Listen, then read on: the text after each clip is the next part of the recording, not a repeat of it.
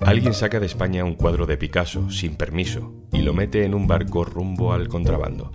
Otro alguien se empeña en evitarlo y usa su mejor arma, el conocimiento. El primer alguien se apellida Botín, el segundo alguien es una funcionaria. Hoy en un tema al día, la funcionaria contra Botín. Así recupera España un Picasso. Un tema al día con Juan Luis Sánchez, el podcast de eldiario.es. Una cosa antes de empezar, tenemos el patrocinio de Podimo. Como cada viernes, al final de nuestro podcast, encontrarás una recomendación para escuchar durante el fin de semana. En el verano del año 2015, un suntuoso velero de 65 metros de eslora atraca en el puerto de Calvi, en la isla de Córcega. La policía de aduana francesa irrumpe en la embarcación buscando un cuadro de Pablo Picasso. Se trata del lienzo Cabeza de Mujer Joven, que la Guardia Civil lleva meses buscando. El dueño del cuadro es el banquero Jaime Botín, hermano del fallecido Emilio Botín. En ese momento el expresidente de Bank Inter no está en la embarcación. El capitán recibe un escrito de la Audiencia Nacional que informa que ese cuadro de ninguna manera puede salir de España. Y lo recuperan. Con esta operación se evita que la obra que forma parte del patrimonio nacional se pierda en el mercado negro. Todo había empezado tres años antes. Jaime Botín y la todopoderosa casa de subastas Christie's querían llevarse el cuadro de España, Hubo una persona, una funcionaria del Museo Reina Sofía, que tuvo claro que aquello no podía suceder. Es la que redacta el informe que el Ministerio de Cultura y la Audiencia Nacional usan para proteger el cuadro. Esa mujer es Paloma Esteban. Fue conservadora jefa de pintura y dibujo en el museo.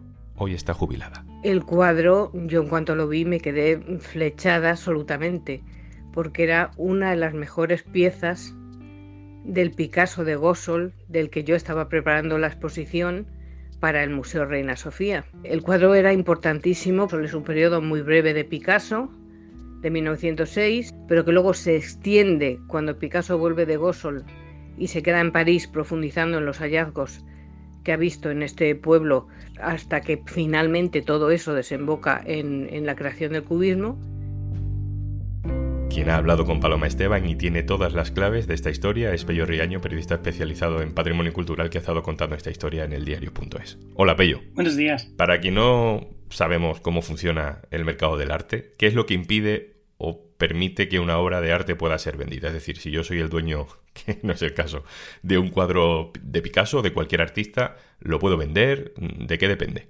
Bueno, como bien sabes, España es un país que reconoce la, propiedad privada, pero en, el caso del patrimonio cultural interviene en su uso para garantizar la conservación. La Ley de Patrimonio Histórico de 1985 obliga a los propietarios de toda obra de arte con más de 100 años y residencia fijada en España a declarar su localización y a pedir permiso a la Junta de Calificación, Valoración y exportación de bienes culturales del Ministerio de Cultura si quiere venderla en el extranjero.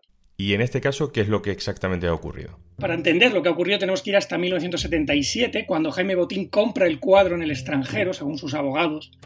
El propietario nunca lo declaró como, como bien de importación y debía haber inscrito el Picasso en el registro de bienes de interés cultural y regularizar su situación para disponer de él cuando quisiera. El cuadro está a nombre de una sociedad offshore en Panamá. Es una fórmula muy habitual entre las grandes fortunas para no declararlas y poder venderlas sin atender a las leyes nacionales de patrimonio. Así tiene Carmen Cervera, por ejemplo, la colección que cuelga en el Thyssen, pero ella sí inscribió sus casi 700 cuadros y sigue haciendo cada compra de la misma manera como obras importadas y puede venderlas cuando quiera en el país que le dé más dinero. Pero Botín no lo hizo. Por eso tuvo que pedir permiso en 2012 a Cultura.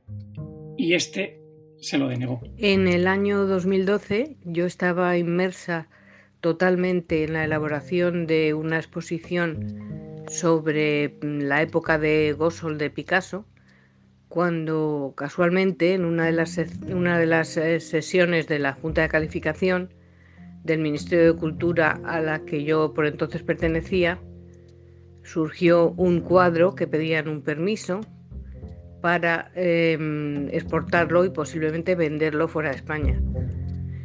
Era muy importante per se porque era un cuadro de los más importantes de este periodo de Gossol que yo había visto. este retrato de mujer, no solo porque perteneciera, como digo, al periodo de Gosol, sino porque era de los más importantes de ese periodo. Es decir, el cuadro reunía todas las condiciones para que se quedara en España y formara parte de nuestro patrimonio. En mi condición de, experta en Picasso, en la Junta de Calificación me encargaron que realizara yo el informe acerca de, ese cuadro. Es decir, un informe individual, pero que luego la Junta de Calificación eh, lo tomó, lo asumió como órgano que es, eh, lo asumió como, como propio de toda la Junta. Bien, yo realicé el informe, eh, se aprobó por unanimidad y ahí quedó la cosa. al cabo del tiempo me entero de que tengo que ir a un juicio con, em, bueno, un juicio en el que por supuesto participaba el abogado defensor em, de, del señor Botín. ¿Cuál es el valor que puede tener este cuadro en el mercado, Pello? Pues el cuadro es una obra espectacular valorada en 26 millones de euros. El precio es alto por la importancia que tiene como experimento artístico que acelera la llegada de Picasso al cubismo unos pocos años después. Eh, en el verano de 1906, el artista malagueño pasa tres meses en Gosol eh, en Lérida y, en este pueblo realiza un vertiginoso tránsito hacia el nuevo lenguaje plástico que cambió la forma de mirar la realidad. El cuadro es fruto de aquella estancia y por eso es un testigo único del momento. ¿Cómo se enteran las autoridades españolas de que Jaime Botín quería vender el cuadro? ¿Quién les pone sobre aviso? Pues es el Ministerio de Cultura el que sospechaba de que Botín iba a ningunear las leyes que le prohibían hacer lo que hizo. Efectivamente, estaban en lo cierto. Había mostrado una actitud muy llamativa. Confiaba más en los jueces que en cumplir las leyes. Así que Cultura dio el aviso al grupo de patrimonio histórico de la Guardia Civil para que hicieran seguimiento del velero Adix, atracado en el, en el puerto de Valencia, donde estaba el cuadro. ¿Y el cuadro dónde está ahora mismo? Es decir, una vez que sucede esta incautación por parte de la policía francesa, ¿qué ha sucedido con él? Pues ha sucedido que la Guardia Civil, una vez incauta eh, el cuadro en ese velero, lo lleva hasta el aeropuerto de Córcega, donde permaneció un par de horas mientras comprobaban los técnicos su estado y lo encajaban en el embalaje especial que había comprado el Ministerio en previsión de la salida ilícita del país, para viajar de manera segura otras cuatro horas más hasta los almacenes del Museo Reina Sofía, donde ha permanecido desde 2015 hasta hoy y de, donde no mm, saldrá ya nunca más. Custodiado por la Guardia Civil.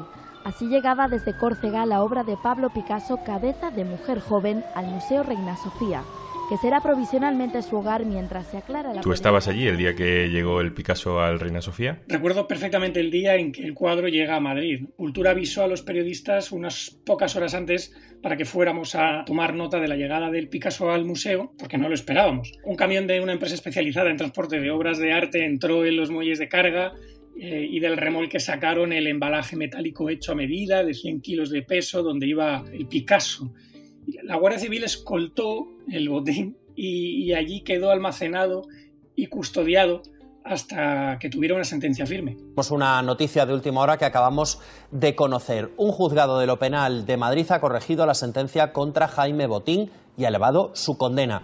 El expresidente de Bankinter estaba condenado. Botín fue condenado por delito de contrabando de bienes culturales con una multa de 91 millones de euros, con una pena de tres años y un día de cárcel que no va a cumplir por razones de salud, por una enfermedad grave.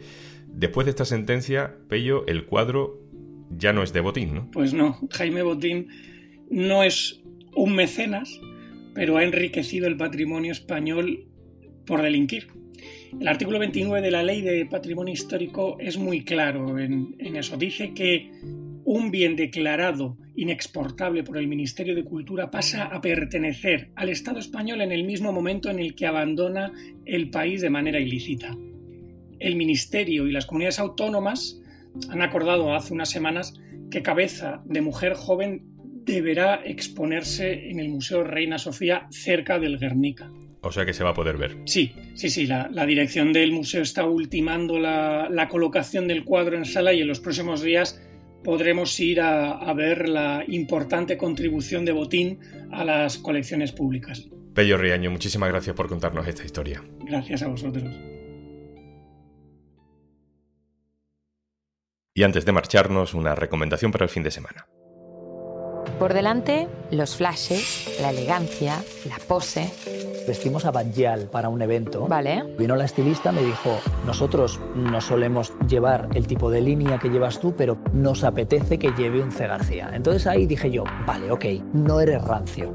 Por detrás, fileres, egos y prisas. La industria de la moda tiene una parte de atrás, un backstage desastre que secretamente ocultamos. En Desastre, Nat Cebrian entrevista a personalidades clave de la industria de la moda para que puedas ver los alfileres que esconde. Carolina Galeana, la estilista detrás de Nazi Peluso, Ana Padilla o Alex de la Croix son algunas de las invitadas a este podcast en el que descubrirás todos los secretos de la moda. Descubre el podcast Desastre en Podimo. Entra en podimo.es barra al día y disfruta gratis durante 45 días de todo su contenido exclusivo. Esto es Un Tema al Día, el podcast del diario.es. Puedes suscribirte también a nuestro boletín, con la producción de Carmen Ibáñez y Zascún Pérez y el montaje de Pedro Godoy. Un saludo de Juan Luis Sánchez. El lunes, otro tema.